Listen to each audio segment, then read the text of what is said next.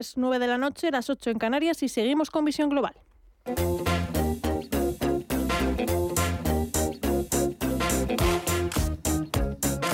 En Radio Intereconomía, Visión Global. Mireya Calderón.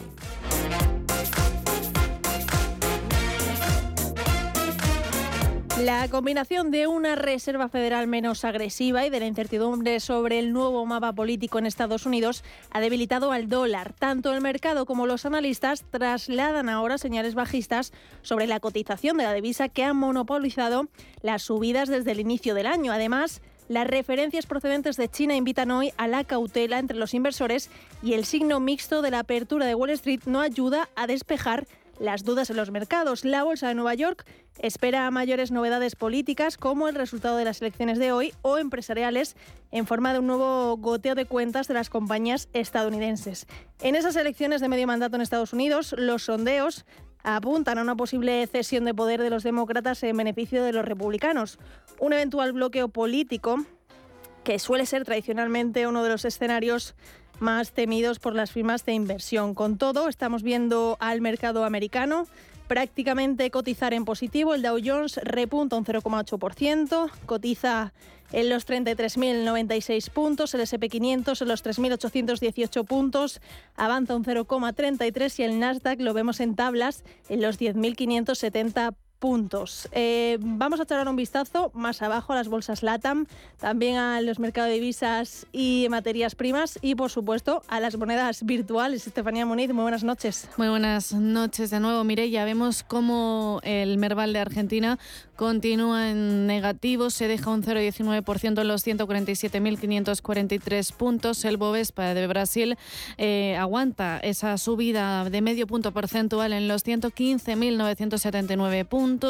Vemos eh, también al IPSA chileno en positivo, que se está llevando un avance del 2,2% en los 5.406 puntos y quien se ha dado la vuelta es el IPC mexicano, que lo vemos ahora en números rojos, dejándose un 0,2% en los 50 1.642 puntos. En el panorama de las divisas y en el mercado de las materias primas vemos la misma situación que hace prácticamente una hora. Empezando por estas últimas, el petróleo continúa dejándose un 2,33%, en concreto el barril de Bren en los 95,63 dólares. Lo vemos, el West Texas de referencia en Estados Unidos recorta un 2,84% en los 89,18 dólares y el oro por su parte sigue aventajando esa subida del 2, 12% en los 1.716 dólares la onza y en el mercado de las divisas el euro continúa en positivo, preciándose en su cruce con el dólar, subiendo un 0,6% en los 1,0078 dólares y la libra por su parte la vemos también en números verdes,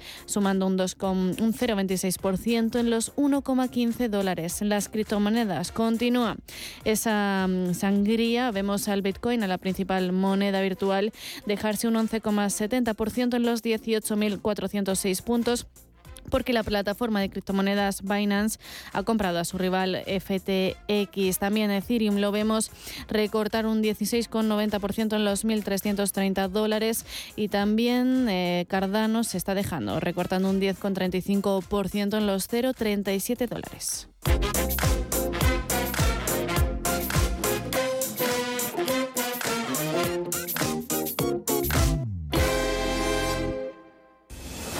He dedicado mi vida al vino, con esfuerzo, tesón y entusiasmo, con amor y gran respeto a la tierra donde nací.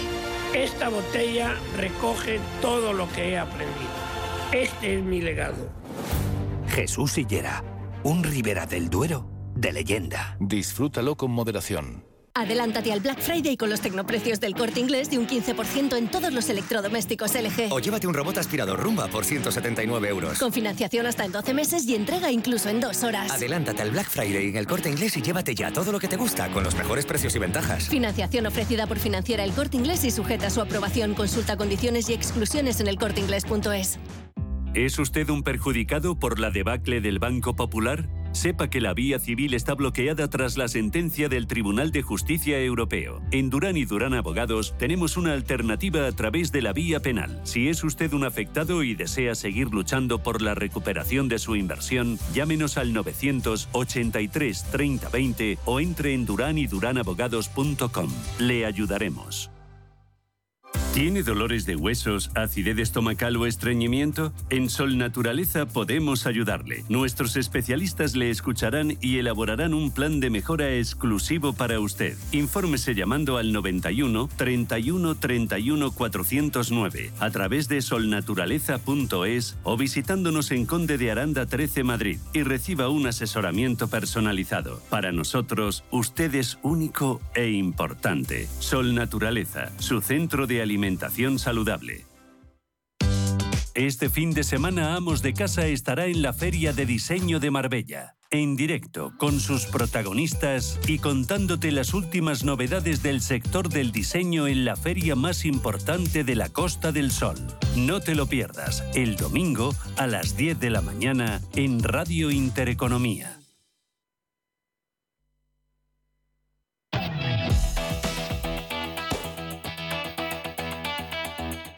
Global, After Work.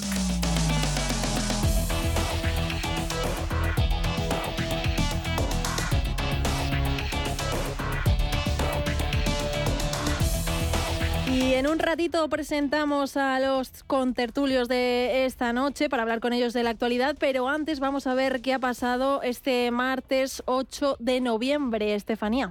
Pues empezamos estos titulares en Estados Unidos porque hoy ha arrancado la votación a las elecciones de medio mandato a la Cámara de Representantes y el Senado, donde los demócratas podrían perder el control de estas cámaras. También allí, este jueves, estaremos muy pendientes de ese dato de IPC del parque norteamericano. Los expertos apuntan a una ligera moderación y lo sitúan en el entorno del 8,1%. Recordemos que en septiembre ese dato de inflación se situaba en el 8,2%, apuntando también a una ligera eh, moderación en el dato de inflación en Estados Unidos. Y ya de vuelta a nuestro país, hoy el tema principal que ocupa es esa huelga indefinida de los transportistas, un paro convocado a partir del próximo domingo por la Plataforma para la Defensa del Sector del Transporte, que ocupa gran parte de la actualidad. Desde el Ejecutivo piden responsabilidad. Escuchamos a su portavoz, Isabel Rodríguez. Y efectivamente ahora lo que pedimos eh, también, como están pidiendo las asociaciones mayoritarias, es responsabilidad. Estamos en una situación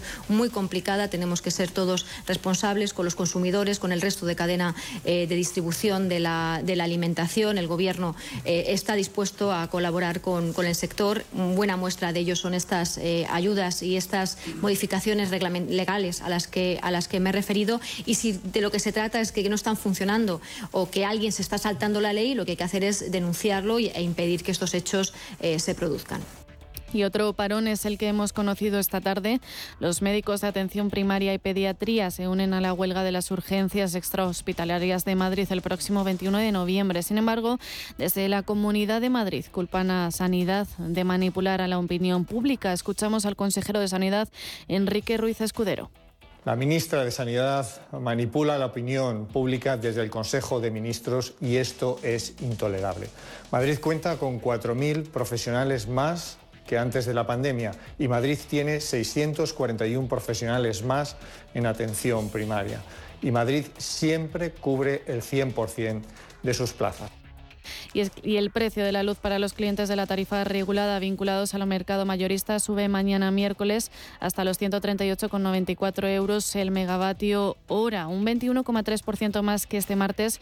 Y es que esta subida ha llevado a muchos establecimientos hosteleros a ver cómo el importe de su factura se multiplica por lo que se ha acordado un pagón eléctrico de los hosteleros de España para exigir medidas contra la inflación, entre otras cosas. Ante la gravedad de la situación, los hosteleros reclaman una revisión y una modificación del sistema de cálculo de las tarifas, disponer de un estatuto similar al de consumidor electrointensivo o aprobar bonos eléctricos con los remanentes de las ayudas del COVID-19 al sector que cifran en unos 3.000 millones de euros. Escuchamos al secretario general de Hostelería de España, Emilio Gallego, que ha mostrado una máxima preocupación. Para el sector hostelero este anuncio nos traslada la máxima preocupación. Cualquier posible rotura en la cadena de suministros supondría un perjuicio importante para empresas que están intentando remontar, que están intentando dejar atrás la crisis del COVID y que están intentando funcionar en un entorno muy complicado donde los precios se han desatado, la energía, los alimentos y las bebidas están en unos incrementos de precios muy importantes y desde luego un anuncio de paros en el sector de transporte que es que nos eh, supone en una situación de máxima preocupación. Pues muchos temas sobre la mesa para debatir con Miguel Córdoba, profesor de Economía y Finanzas. Hola Miguel, ¿qué tal? Muy buenas noches. Hola, buenas noches, Mireya, encantado de estar con vosotros. José Aguilar, socio director de Min Value, ¿qué tal, José? Muy bien, buenas noches, Mireya. Pues eh, si os parece vamos a empezar hablando de fuera de nuestras fronteras, en Estados Unidos, que estamos pendientes de, esa elección de, medio mandato. Eh, a la Cámara de Representantes y, el Senado. Los demócratas podrían perder el control de, estas cámaras y hay diferentes escenarios que, que eh, se pueden dar, ¿no? vamos a empezar contigo, Miguel. Sí, vamos a ver, evidentemente es importante. No es la primera vez que ocurre esto, ha ocurrido en otras ocasiones y la cohabitación entre un régimen presidencialista como es el norteamericano con las cámaras, bueno, pues siempre es a veces un complicado, es complicado, sobre todo cuando hay que dar créditos extraordinarios o hay que hacer ese tipo de cosas, pues al final hay veces que se producen parálisis en las administraciones públicas norteamericanas eh, y bueno, incluso despida gente, ¿eh? que decir que aquello se pone bastante bastante duro, ¿no? El, no, no este tema no es como el español. Entonces, bueno, mm, bien, a mí tampoco me parece mal que haya un, contrapeso en un momento determinado. O sea, eh, eh, los americanos están acostumbrados a ello. Eh, es más difícil, a Biden le va a costar más. Y bueno, lo que yo creo que debe agruparle más a Biden es que yo creo que está perdiendo un poquito de popularidad. Yo creo que es una persona a lo mejor le ha pillado un poco mayor el tema y, bueno, pues sinceramente me parecería raro que se presentara. hay muchas pues, a veces rumores sobre que, eh, bueno, pues a veces se ha hablado, eh, o no rumores, se ha visto que, pierde un poco la, noción de las cosas, dice cosas que, que a lo mejor son incorrectas o, tal, eh, incluso, bueno, se, ha habido, se le ha visto caerse y cosas de esas. Yo creo que Joe Biden no debería ser candidato dentro de dos años. Entonces, bueno, me imagino que Donald Trump está exultante, eh, está lanzado y yo creo que, que yo creo que es mucho más importante que el resultado de las cámaras, que va a ser más un problema de negociación política y allí se negocia, no pasa como España, eh, pues eh, pues yo creo que me, preocupa mucho más que Donald Trump pueda volver a, la Casa Blanca. espero que para entonces no haya guerra, guerra con los rusos, pero ah. pero bueno, si llega Donald Trump a lo mejor seguro que la hay, así que ojalá los demócratas arreglen sus problemas si tengan un candidato fuerte para entonces. Eso te quería preguntar a ti, José. Em, si eh, obtienen la mayoría los republicanos, ¿se da por hecho que la, posible vuelta de Trump a la Casa Blanca? Bueno, esto ya, yo creo que ya todo, todo el mundo lo descuenta. Es decir, él ya ha anunciado que para este próximo martes se producirá una, una información muy relevante, que ya todo el mundo asume que es el anuncio ya oficial de su carrera hacia la Casa Blanca. No, olvidemos que él tiene que superar un primer trámite, que son las primarias dentro de su propio partido. Pero bueno, eso ya marcaría la política americana de Estados Unidos en los próximos meses, en el sentido de que pues su figura emergería de nuevo, a pesar, digamos, de los numerosos procesos judiciales en los que está inmerso, ¿no? en parte por cuestiones políticas y en parte también por cuestiones económicas pero bueno, no deja de ser una figura que, que concita un, apoyo por una parte del electorado americano y pues pues quizás tengamos Trump para rato, ¿no?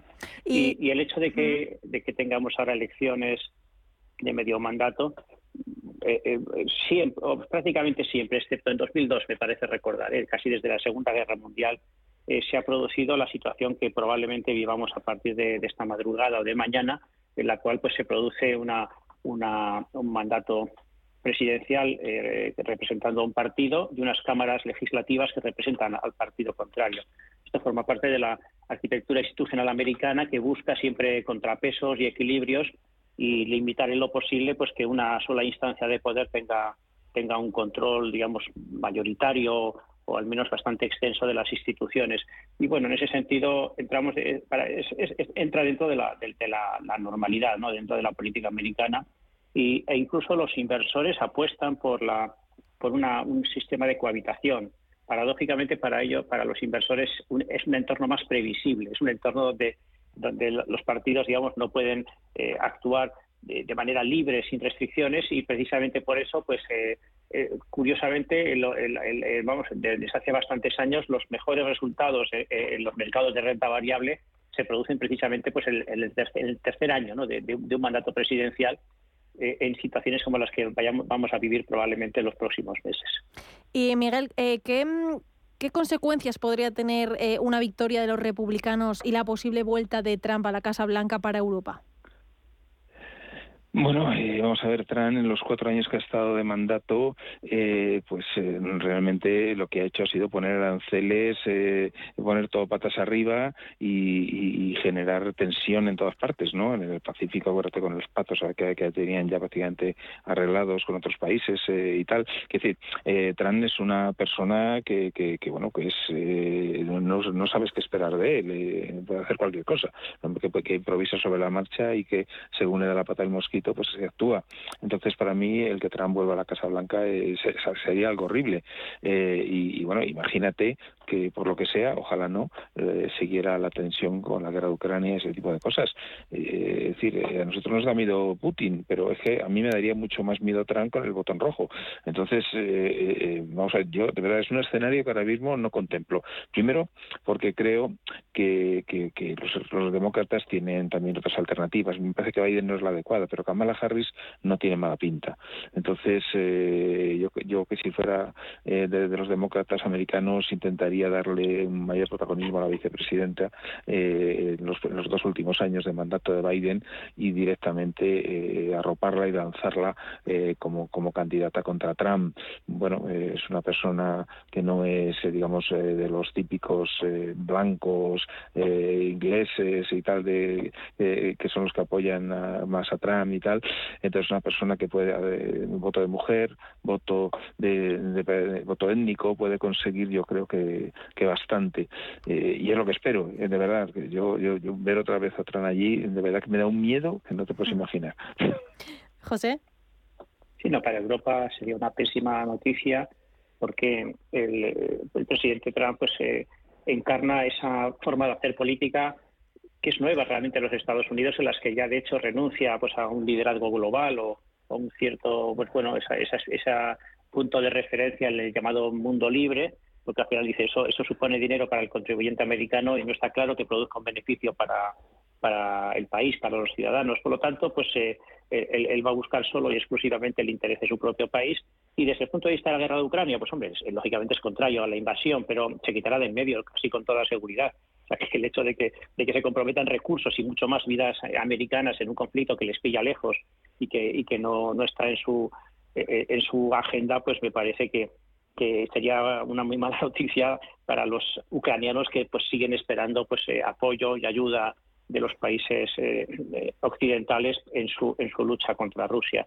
Y pues en ese sentido, yo creo que es un escenario que todavía queda muchísimo tiempo. hablar ahora de las próximas presidenciales, cuando todavía ni siquiera sabemos los resultados de estas elecciones de, de, medio, de media legislatura, de medio mandato, pues me parece que es, un poquito todavía ciencia ficción, ¿no? Pero sí, el hecho, ya solamente el hecho de que los republicanos tengan mayor peso político por su dominio, es casi con toda seguridad de la Cámara de Representantes y con bastante probabilidad del Senado, pues ya es una mala noticia para Europa porque pues eh, eh, el que marca un poco la agenda de, ese partido sigue siendo Donald Trump y para, para él pues eh, Europa es un, es, un, es una rémora no es un es, un continente que está pues que demanda muchos servicios mucha desde el punto de vista de defensa que recae sobre el contribuyente americano y dice oye pues la defensa que se la pague cada uno y si tú quieres tener una un ejército que te pues que garantice tu estabilidad y tus fronteras pues pues pasa por caja, ¿no? O sea, yo creo que al final, pues eh, no, no, no, me parece. las elecciones son obviamente pues una cuestión de política interna americana, pero desde el punto de vista europeo y desde el punto de vista de nuestros intereses, pues yo no, la verdad es que no, estoy muy, muy entusiasmado con el resultado que todo el mundo anticipa. Vamos a vernos ya aquí a nuestro país porque la verdad que estamos llenos de huelgas. Vamos a empezar hablando por esa huelga de los transportistas. Em, y desde el, desde el gobierno eh, solo llaman a, la responsabilidad, ¿no, Miguel? Sí, vamos a ver. Yo es que eh, primero que es una huelga minoritaria, eh, son es una parte minoritaria de los transportistas. Las, las, dos principales eh, corporaciones, confederaciones de, transportistas no están de acuerdo. Realmente, bueno, vamos a ver. no sé si lleva tres meses en vigor la nueva ley y parece ser que denuncian que, está habiendo incumplimientos y que, que lo que se prometió por parte de, de, bueno, sé, de las personas que contratan sus servicios, esas cosas no está cumpliendo, bueno, parece razonable que, se dé un poco más de tiempo, que se negocie eh, con el gobierno para que haya un sistema pues, de inspección y que garanticen este tipo de cosas, pero vamos, eh, eh, bloquear España con, sus camiones para que, no llegue la comida a los supermercados es que es una barbaridad, es que esa es la típica cosa que se hace en una huelga cuando hay, llega un punto en el que ya no queda ningún resquicio y las personas, los trabajadores se lanzan a la calle, es decir, mira, pues, pues de perdidos al río, y es que no es ese el caso. O sea, yo creo que es una huelga eh, que no estoy seguro que, apoyen los sindicatos, sinceramente, y que creo que, es algo un poco extraño. O sea, yo yo creo que, aquí el gobierno, pues eh, eh, en este caso estoy, creo que tiene razón. Dice, mira, vamos a negociar y vamos a hablar, no vas a paralizar las carreteras. Es, pasó la otra vez y vuelve. Yo creo que, que ese colectivo es un colectivo minoritario, pero no estoy seguro de que no tenga también algún punto ideológico o político debajo que sea lo que lo esté fomentando. José. No, los sindicatos no están en esto, ni mucho menos. es, un cierre patronal, o sea que los que no son asalariados los que van a la huelga, sino que son pues pequeños transportistas, autónomos, que pues consideran que en las condiciones actuales pues no, no les renta, no les compensa salir a la carretera, ¿no? Que, que tal y como se están estableciendo los precios, pues se pueden incluso hacer recorridos a pérdidas y eso pues para ellos no, no tiene sentido. Efectivamente es una, una, una huelga pues que pues que no sería buena en estos momentos y en ese sentido entiendo muy bien los, la, pues un poco la invocación del gobierno ¿no? a una a, pues a un mayor sentido de responsabilidad porque aguas arriba digamos en, la cadena de distribución pues tendríamos fábricas o productores que tendrían que interrumpir su actividad al no poder dar salida a su producto y luego aguas abajo pues tendríamos eh, pues todo el sector de la distribución pues que podría sufrir roturas de stock y, bueno pues no, no, es un momento bueno para que estos hechos se produzcan en, el, en unas circunstancias en las que hay pues empresas ¿eh? Eh, tanto en, producción como en distribución pues que están en situación delicada y, y, una, una una huelga de este estilo pues podría suponer problemas serios pues para muchas de ellas ¿no? y y efectivamente, aquí, la cuestión es efectivamente es el seguimiento que pueda tener esta huelga, eh, hasta qué punto también pues los propios promotores de esta huelga van a poder mantenerla en el tiempo, qué capacidad de resistencia tienen y, luego pues la reacción también pues del resto de la sociedad y de los actores que intervienen en este eh, eh, en, el mundo de la logística, sobre todo de la distribución de alimentos, pues que yo creo que al final es una huelga que no, no cuenta con muchas simpatías, con muchos apoyos ni siquiera dentro del propio sector y yo espero y confío en que sea pues mucho más una llamada de atención, un cierto grito de socorro por parte de algunos profesionales que se ven en una situación delicada, más que una amenaza real para la distribución en España, sobre todo ya de cara a, la, temporada de, Navidad, pues que es también muy importante. Socorro, eh, quien pide socorro es la sanidad aquí en Madrid. El próximo 21 de noviembre eh, va a haber parón por parte de la atención primaria, pediatría, y ahora se une a esa huelga de las urgencias extrahospitalarias.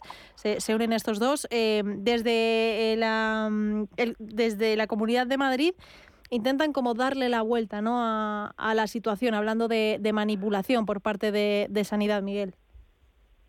Vamos a ver, eh, yo creo que desde que empezó la pandemia el, tema de, la atención primaria no, no, no, no ha estado funcionando bien. Eh, lo digo como usuario, es mm. decir, que, que, que, que, bueno, que mi mujer, mis hijos, yo alguna vez incluso, eh, y al final he estado tratando de, ir y, bueno, pues no, ahora no puedo atenderle, no sé qué, no por teléfono, no sé cuál. hay que reconocer que antes, antes del 2019, ibas a pedir la cita, pero es que la tenías eh, casi para el, de, mismo día o el día siguiente y no había ningún problema y todo funcionaba. Y ahora no funciona. Entonces, Díaz Ayuso lo que tampoco puedes negar la mayor Eso pasa y que y, los médicos denuncian de que, de, que hay menos médicos, de que no pueden atender a la gente y que, que, tampoco quieren hacerlo mal porque evidentemente es una cuestión de salud. Yo sinceramente creo que, por supuesto, siempre habrá aspecto ideológico y, y bueno, pues la izquierda siempre intentará masacar a, a Ayuso, que, que es evidentemente el trofeo principal ¿no? de, la derecha que, que le gustaría cazar.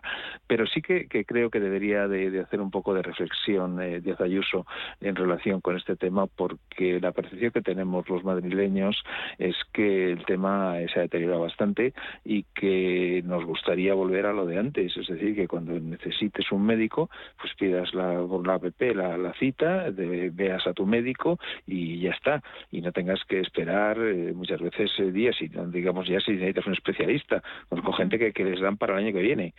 yo creo que, que debería hacer una reflexión Díaz Ayuso y, intentar atacar este tema que es de los más sensibles para la población. Y hay que contratar efectivos, ¿no, José?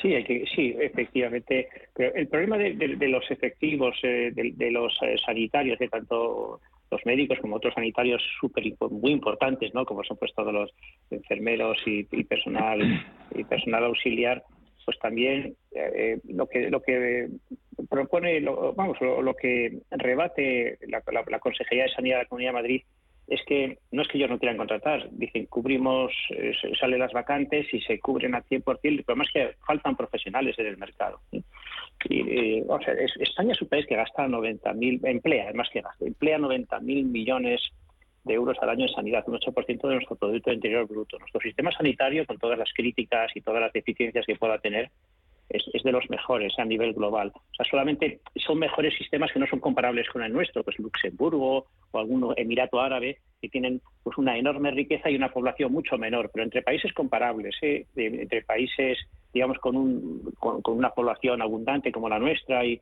y países desarrollados, muchos indicadores ¿no? del sistema sanitario son peores que, en España. O sea que eh, también es cierto pues que pues tenemos unas expectativas altas, eh, recordamos pues a lo mejor momentos en los que hemos podido recibir una asistencia un poquito mejor, pero tenemos una, sanidad de lujo y unos profesionales sanitarios eh, fantásticos, muy bien formados, que además en cuanto buscan oportunidades en otros países, pues las encuentran inmediatamente. O sea que, yo, yo, también hay que precisar ¿no? ¿Qué es, cuál es exactamente el deterioro, ¿no? Si ese deterioro se produce como consecuencia de una pues, de que somos cicateros en el empleo de recursos, que lo dudo, ¿eh?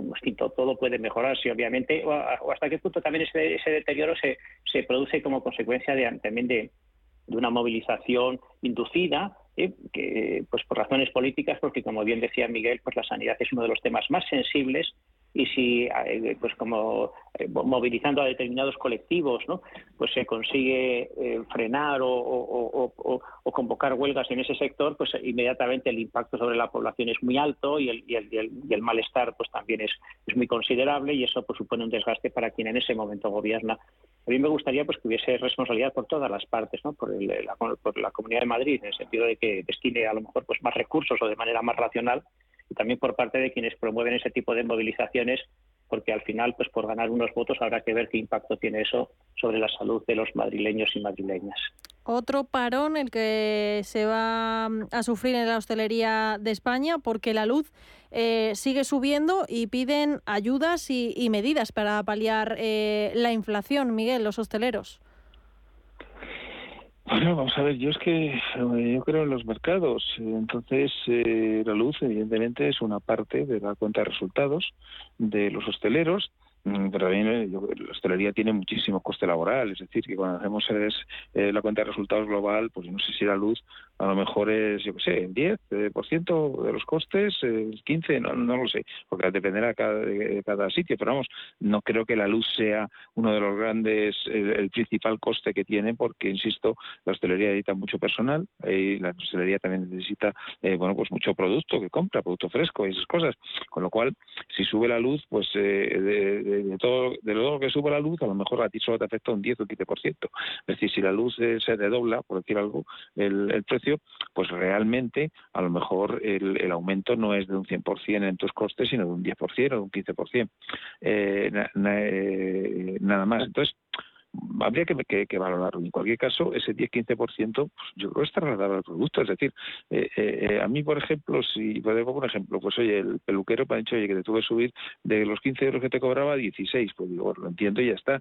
Entonces, si un señor va a tomarse una cerveza a, un, hotel y le, cobran, le cobraban 2 euros, le dice, mira, lo siento, pero tengo que subírtelo a 2,30, por decir algo, pues yo creo que la gente lo entenderá. O sea, yo creo que al final, en una economía de mercado, pues si se suben los costes y de forma fehaciente, como está ocurriendo eh, en, los mercados, pues lo lógico es que se traslade al producto. Eh, dice, no, es que todo es vendo menos. Bueno, venderás menos o no, no, no lo sé. Pero, pero, pero lo que no puedes hacer es, decir, no, que el Estado me lo pague con los recursos de, lo, de todos los españoles. Diga, mire usted, no, usted tiene un negocio y tiene que jugar con sus variables. Eh, no tiene por qué estar siempre pidiendo árnica. Eh, en fin, no sé, es una opinión. No sé qué opina José. José. Es, sí, eh, es cierto que es un sector pues que eh, quizás en estos últimos meses o incluso años pues ha visto sus márgenes reducidos. En primer lugar, no olvidemos que ha sido un sector muy castigado por la pandemia, todos lo han sido, pero este de modo particular porque bueno pues durante muchos durante largos meses pues directamente es un sector que ha cerrado es un sector que no ha tenido la posibilidad de operar y que cuando parece que ya podría recuperar los niveles de actividad normales, pues eh, se encuentran con que por diferentes vías los costes se incrementan y sus márgenes se estrechan. En ese sentido, aunque efectivamente pues los costes de energía no son más que una partida ¿no? dentro de sus cuentas, pues eh, en un contexto de márgenes muy estrechos, pues eh, el incremento en esa partida sí que puede tener efectos un poco demoledores ¿no? sobre la viabilidad de esos negocios. Y lo que pasa es que, claro, pues bueno, pues se plantean esos, esos, apagones eh, simbólicos o testimoniales, ¿no? Como, de nuevo, pues este grito de socorro, ¿no? Que no nos sale de las cuentas hmm. y que, y que, pues, y el subir precios, pues bueno, obviamente, pues es la, una reacción normal en mercado, pero pues también ellos evalúan la posibilidad de que, esa, de que ese incremento de precios, pues eh, reduzca o restrinja, ¿no? El, el, el, consumo de sus, de sus servicios. Y bueno, eh, lo que pasa es que yo no le veo fácil solución, porque eh, al final, si, si ¿qué, se va a hacer? ¿Va a abaratar la, energía para este sector? Pues por la misma, pues prácticamente todos los sectores de actividad podrían reclamar exactamente eh, la misma medida, ¿no? O sea, el problema energético no es un problema que afecte solo ni fundamentalmente a esta industria, pues con la que nos sentimos solidarios, sino que afecta al conjunto del tejido productivo del país y es uno de los grandes retos pendientes pues que bueno, eh, a veces hacemos reflexiones de carácter más sistémico, más generales, y ahora las hacemos de carácter pues más, más, más sectoriales, ¿no? por, la, por el impacto que tiene en una determinada industria. Pero bueno, yo creo que eh, la solución para la hostelería pues es lo mismo que la, solución para cualquier otra eh, de, de, cualquier otra industria de este país, pues que pasa por una reforma eh, a fondo de, nuestro sistema energético y, del sistema de, precios. Y vamos a acabar con un eh, comentario breve de cada uno porque eh, sobre las puertas giratorias, porque hoy el Consejo de Ministros ha aprobado limitar y endurecer la legislación de, de, de ellas, de las puertas giratorias, Miguel. Bueno, eso ojalá, ojalá se haga porque yo sé, no, no, es verdad, es que llega un momento en que que este tipo de cosas a mí siempre me, han chirriado, ¿no? Es que no, no, no, tiene ningún sentido que al final, ¿no? Como has sido ministro, pues eh, pumba, eh, ahí te vas a un consejo que vas una vez al mes a comer y te, y te dan ciento y pico mil euros al año. Yo lo siento mucho, pero eh, a los demás nos cuesta todos los meses ganar nuestro sueldo, como para que, una persona, porque le hayan nombrado algo, un cargo en tal sitio, pues pumba, directamente va a otro sitio. Es decir, hay personas que tienen su valía y se la reconozco y tal, ¿no? Pero, pero yo creo que ese tipo de cosas hay que, cambiarlas y no solamente estas, sino decir, exigir, por ejemplo, que los cuerpos de la Administración del Estado cumplan con, con, la posición a la que han accedido. Hay gente que se hace abogado del Estado o ministro del Estado solo por tener la vitola y al año, dos años salen pitando y se van a la política o a, empresas. Y, y, encima tienen el puesto vitalicio, pueden volver cuando quieran. Entonces, claro, yo creo que todo ese tipo de cosas se tendrían que legislar y que, pues que al final las personas eh, tengan que, que, tener unos periodos de, de, de, de, que no puedan operar en temas que, manejen y en el caso de los cuerpos de la Administración del Estado, pues que como mínimo estén cinco o ocho los años que sean ejerciendo su labor, no simplemente una labor memorística de sacar una oposición a la ya, ya soy abogado del Estado, mm. aunque no haya defendido nunca en un juicio del Estado. 30 segundos, José. Sí, bueno, es un tema complejo, porque si realmente se aplican estas limitaciones o se endurecen más, también desincentivamos la llegada de personas con valía a la vida pública. Yo creo que lo necesitamos como el, como el respirar, ¿no? Eh, el nivel pues, pues, es mejorable y pues cualquier incentivo para que personas que tengan algo que aportar eh, pues también intervengan en los asuntos públicos me parece que es algo deseable. Pues vamos a finalizar ya la tertulia. Miguel Córdoba, profesor de Economía y Finanzas, José Aguilar, socio director de Minvalue. Muchísimas gracias por acompañarme este martes, este ratito de tertulia en visión global. Que paséis mañana un buen día de la Almudena, festivo aquí en Madrid. Si lo tenéis, que disfrutéis y si no, eh, que trabajéis muy bien en vuestra jornada laboral. Un abrazo. Igualmente, muchas gracias.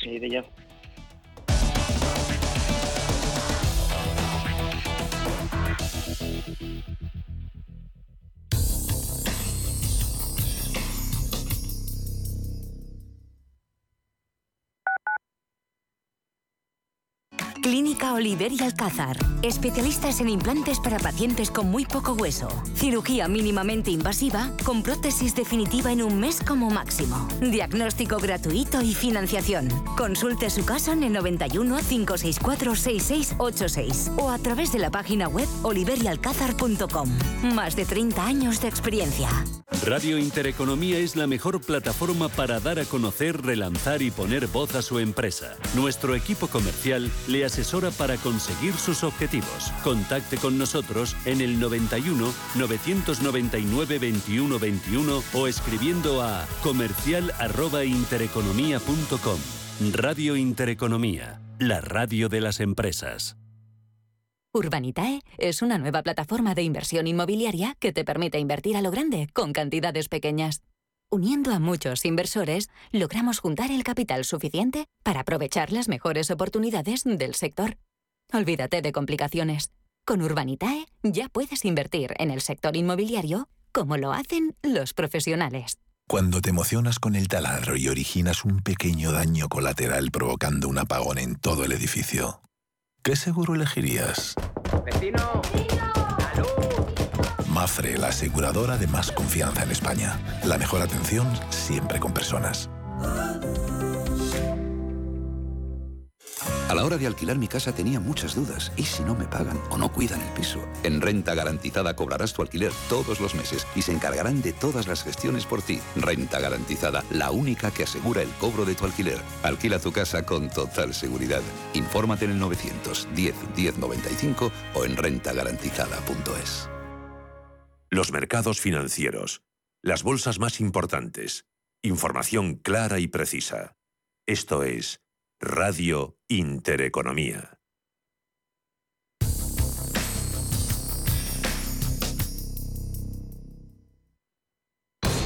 Visión global. Los mercados. Bontobel Asset Management patrocina este espacio.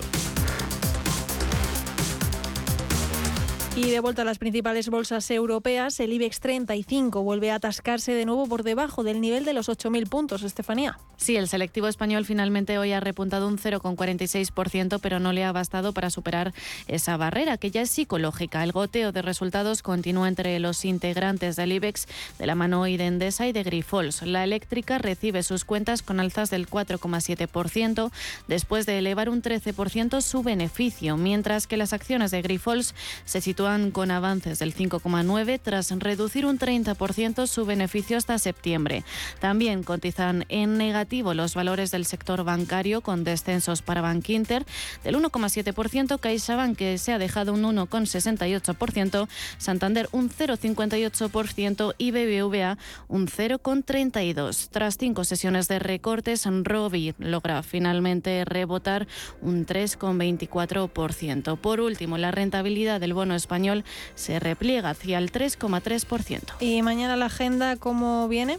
Pues la actualidad económica de mañana viene marcada por el dato del IPC de China, que compartirá protagonismo con las cifras de inventarios mayoristas en Estados Unidos. Asimismo, se conocen los resultados de Veolia, Adidas, de R. Horton o Esteris, entre otros. Todo en un día carente de citas en España. Bontobel Asset Management ha patrocinado este espacio. Bontobel Asset Management. Calidad suiza con el objetivo de obtener rendimientos superiores a largo plazo. En Bontobel Asset Management siempre estamos a la vanguardia de las inversiones activas en bonos y acciones. Para más información, entre en nuestra página web bontobel.com barra am. Bontobel Asset Management, su especialista global en fondos de inversión.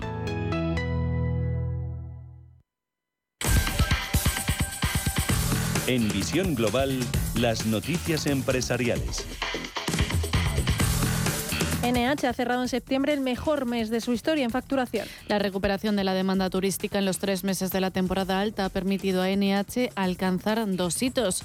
El primero es que septiembre se convirtió en el mes de la historia de la compañía con más ingresos, con una cifra de negocio de 200 millones de euros, superando los 190 millones alcanzados en junio de 2022. El segundo de ellos es que el crecimiento del turismo nacional, que sostuvo la actividad en el mismo periodo de 2021 junto a la recuperación del turismo extranjero. Tuvieron un efecto balsámico en las cuentas de la hotelera propiedad de la tailandesa Minor, ya que tanto los ingresos como el EBITDA superaron los niveles precrisis. En concreto, la facturación llegó a 1.258 millones de euros y el EBITDA a 167,2 millones. Por otro lado, Técnica Reunida reduce las pérdidas a 47 millones tras un tercer trimestre de normalización. La ingeniería ha generado 20,7 millones de beneficio en el tercer trimestre y rebaja sus pérdidas a 47,2 millones al cierre de septiembre frente a los 157 millones en rojo declarados en los nueve primeros meses de 2021.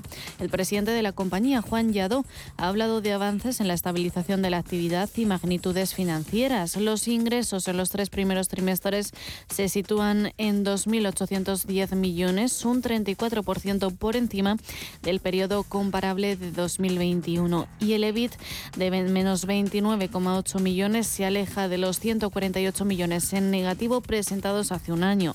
Los 27 millones positivos conseguidos en el tercer cuarto representan el mejor EBIT desde junio de 2017. Grifols se refuerza con un fichaje farma y otro con experiencia en el Barça. Pia Di Urbano ejerce ya desde octubre como presidenta del principal negocio de la compañía, el de Biofarma, y Jordi Balcells se suma como presidente de obtención de plasma. El último puesto directivo de Balcells fue el de director de licencias y merchandising del Fútbol Club Barcelona hasta abril de 2022 y su última actividad fue la creación de su propia empresa llamada Cross and Over, una consultora de deportes, moda, entretenimiento, retail y comercio electrónico. Anteriormente, entre 2011 y 2020, fue director de la marca Desigual al frente de su expansión internacional y anteriormente como responsable en diversas geografías como América o Asia. No se conoce experiencia en el sector farmacéutico. Y por último, Primar congelará los precios de sus prendas durante el próximo año. Lo hace, dice, para apoyar a nuestros clientes. Primar ha cometido subidas de precios en su oferta durante los últimos meses. Esto se refleja en el fuerte incremento de ingresos durante el ejercicio 2021-2022 que alcanzaron los 7.600 697 millones de libras, unos 8.800 millones de euros al cambio actual, lo que sería un 38% más que en el ejercicio anterior. También ha disparado su beneficio operativo en un 136% y su margen escaló más de dos puntos hasta un 9,8% de sus ventas. La empresa lo explica por el retorno a la normalidad en sus tiendas, que también contaron con un mayor tráfico y densidad de ventas, pero también por las subidas efectuadas sobre su colección de otoño-invierno y las que ya tenía previstas para las de primavera.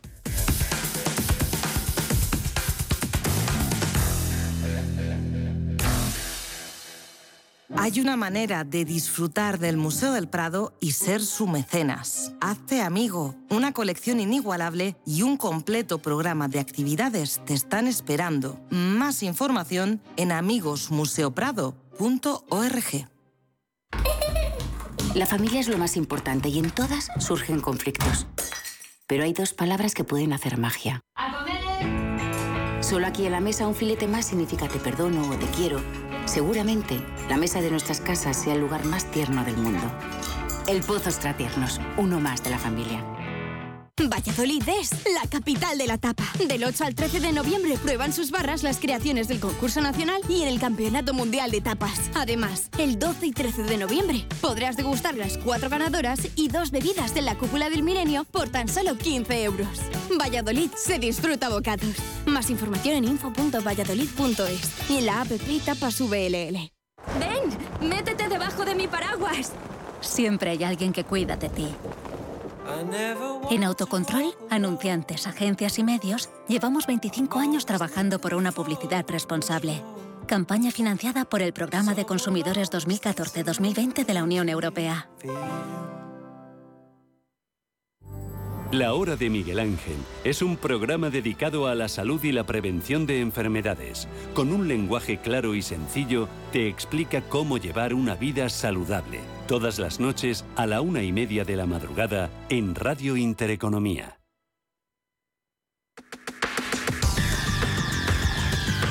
El análisis del día con visión global.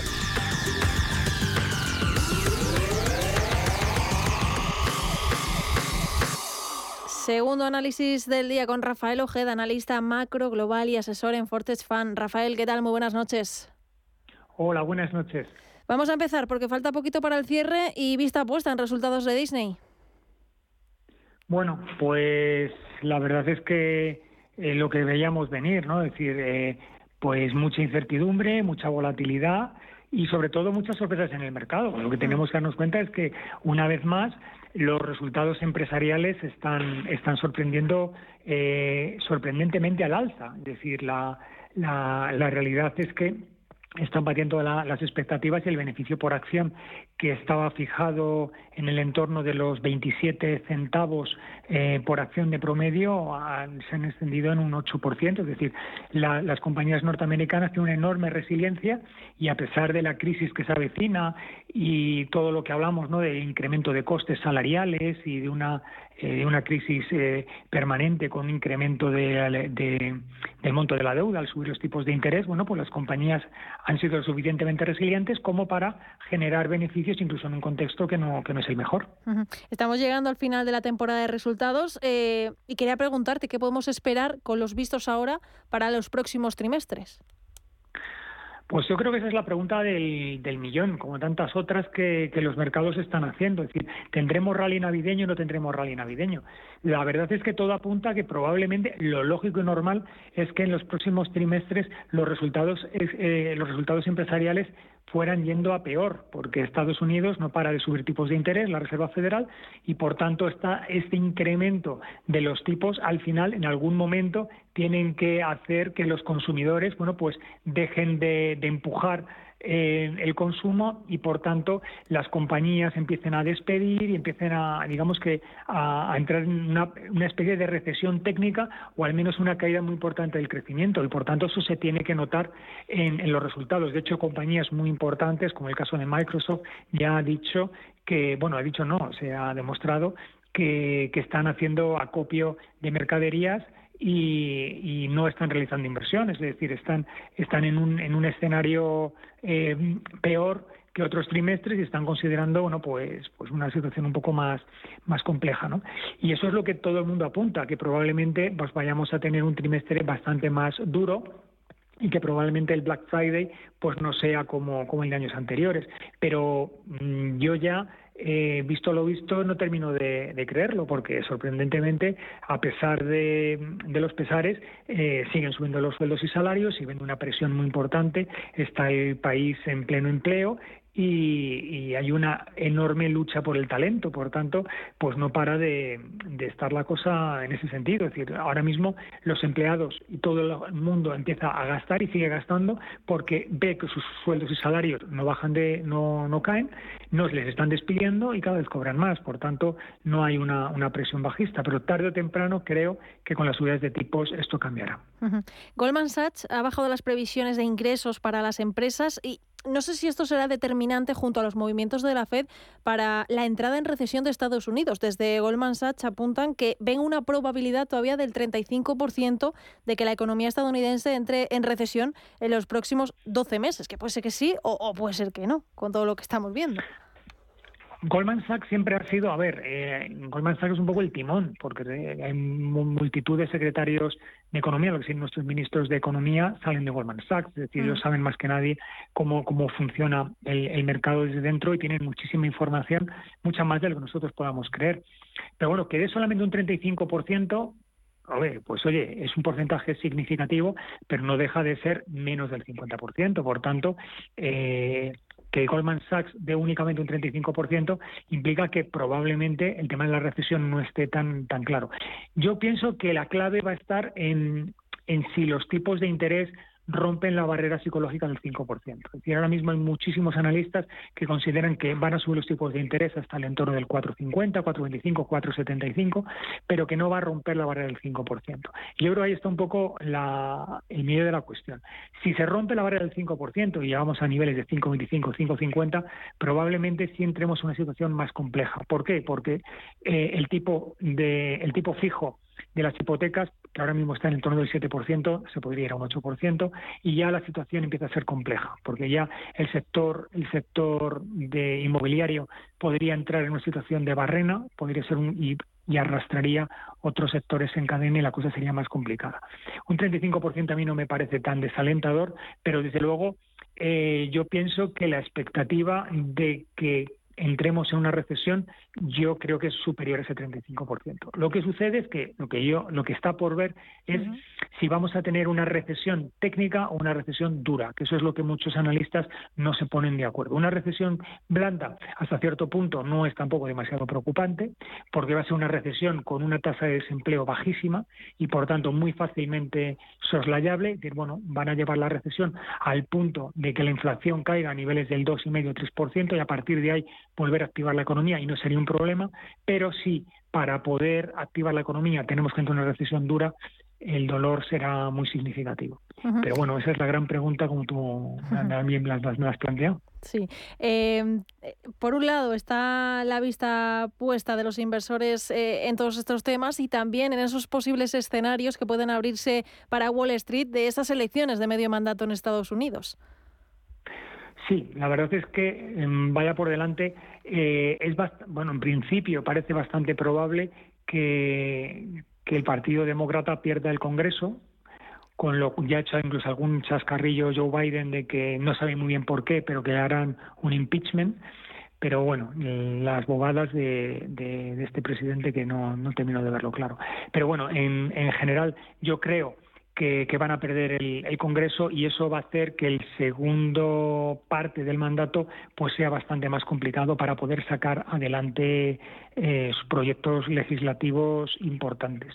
Por tanto, va a tener va a tener dos años complicados y eso puede, por un lado, tengo una visión mixta, porque por un lado eh, puede ser eh, perjudicial, porque obviamente habrá mucha legislación que el Partido Demócrata no pueda sacar adelante y va a haber mucha tensión política y por tanto también probablemente habrá una enorme polarización entre unos y otros y probablemente se insultarán bastante y habrá mucha mucha contienda, sobre todo al final del mandato, cuando probablemente Donald Trump salga a la palestra. Pero por otro lado, para el mercado probablemente sea positivo, porque Joe Biden es muy mm, pro contra del mercado, y probablemente intente implementar determinadas subidas salariales, perdón, subidas de impuestos, una serie de políticas que vayan contra Wall Street y probablemente ahora no tenga capacidad de poder hacerlo y eso sea bueno para el mercado. Por tanto, habrá que ver mes a mes, paso a paso, un poco como la Reserva Federal, ¿no? Con con, con, las subidas de tipos y habrá que ir viendo paso a paso lo que va sucediendo. Lo que sí está claro es que Joe Biden, bajo mi punto de vista, ha sido una enorme decepción como presidente. Yo pienso que no tiene ni el carácter ni el talante para, dirigir un país como Estados Unidos y, yo creo que es una oportunidad perdida. Ha tenido dos años para poder, para poder aplicar políticas eh, de izquierdas que podían haber mejorado probablemente el país y ahora mismo pues se va a ver abocado a no poder implementarlas y vamos a ver cómo, cómo saca adelante sus proyectos. Y el jueves IPC en Estados Unidos, las miradas estarán en esa tasa subyacente y también estará muy pendiente de ella la FED. Pues sí, porque en el fondo ellos no tienen el problema que tenemos nosotros, de, del, del bueno, sí lo tienen, pero en menor medida, del IPC, porque ellos no tienen un problema energético como el que tenemos nosotros. El problema que tienen ellos es un problema más de demanda que de oferta, como, nuestro problema, y el problema de demanda que tienen ellos por lo que hemos hablado antes. Es decir, mientras los sueldos y salarios sigan tirando para arriba, incrementándose los costes salariales un unos 60%, a pesar de ello, eh, la tasa de desempleo no, no se incrementa. De hecho, el tasa de paro pasado del 3,5 al 3,6 única y exclusivamente porque se ha incrementado el número de el número de personas que están buscando trabajo porque siguen batiendo las expectativas el número de contrataciones y por tanto yo creo que la tasa subyacente pues eh, yo creo que se mantendrá en línea no creo que, suba pero sí que se mantendrá mientras no la pinchen van a tener un problema muy serio y probablemente tendrán que seguir subiendo tipos de interés y por eso es por lo que yo creo que los tipos finalmente puede caer al 5%. ¿Pero serán al mismo, al mismo ritmo que ahora? Yo pienso que en el mes de diciembre va a seguir subiendo 75 puntos básicos porque yo pienso que no está consiguiendo doblar la, doblar la curva.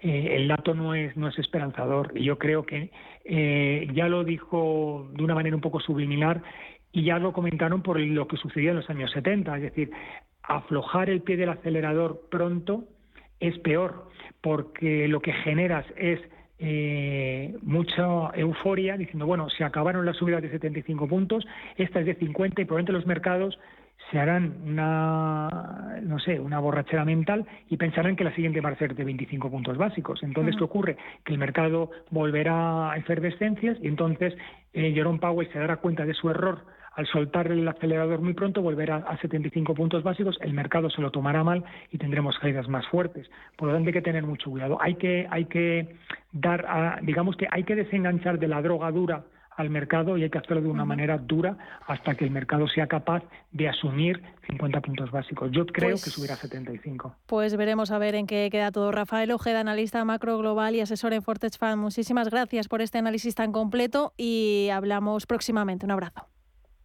Bien, muchas gracias. Buenas noches.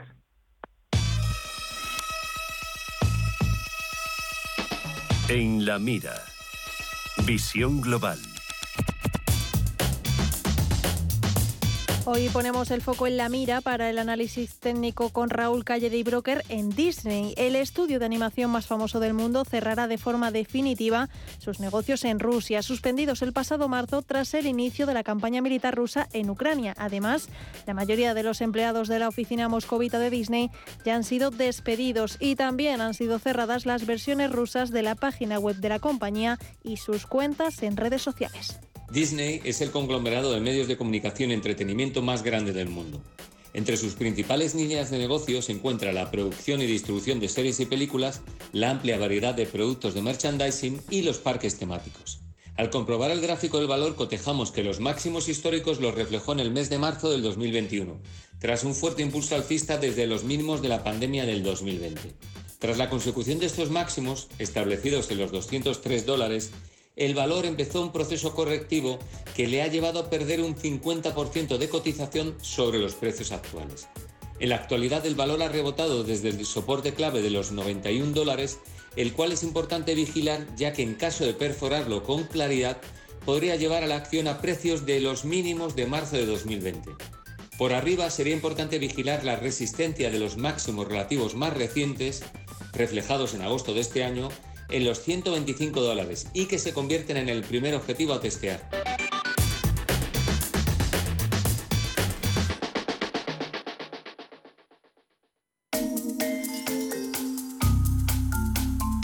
Curiosidades en visión global. Aunque el Nobel de Economía no estaba entre los cinco originales cuando surgió este ilustre premio, de su relevancia no cabe duda. Al Nobel de Economía se le conoce también por su nombre completo, el Premio del Banco de Suecia en Ciencias Económicas en memoria de Alfred Nobel y en realidad fue creado en 1968 por el Sveriges Riksbank, el Banco Central de Suecia, y como tal no fue uno de los premios originales creados por Alfred Nobel, sino que se utilizó su nombre para darle visibilidad. No obstante, los premios Nobel de Economía se anuncian al mismo tiempo que los demás premios y los ganadores los reciben en la misma ceremonia de entrega del premio Nobel. 54 Nobel de Economía han sido asignados y 89 premiados. Los primeros en recibirlo en 1969 fueron Ragnar Frisch de Noruega y Jan Tinbergen de los Países Bajos por su investigación teórica en econometría. Por supuesto, a los ganadores se los obsequia con una medalla de oro y actualmente 10 millones de coronas suecas, es decir, 914.000 euros. Decimos actualmente porque es una cantidad que puede variar a lo largo del tiempo. Otro dato más acerca de los Nobel de Economía. No es estrictamente necesario ser economistas para lograr este premio, un premio que se revela en octubre y que responde a los estudios de campo de la economía como la macroeconomía, la economía del comportamiento y la teoría de juegos. Visión Global, un programa para ganar.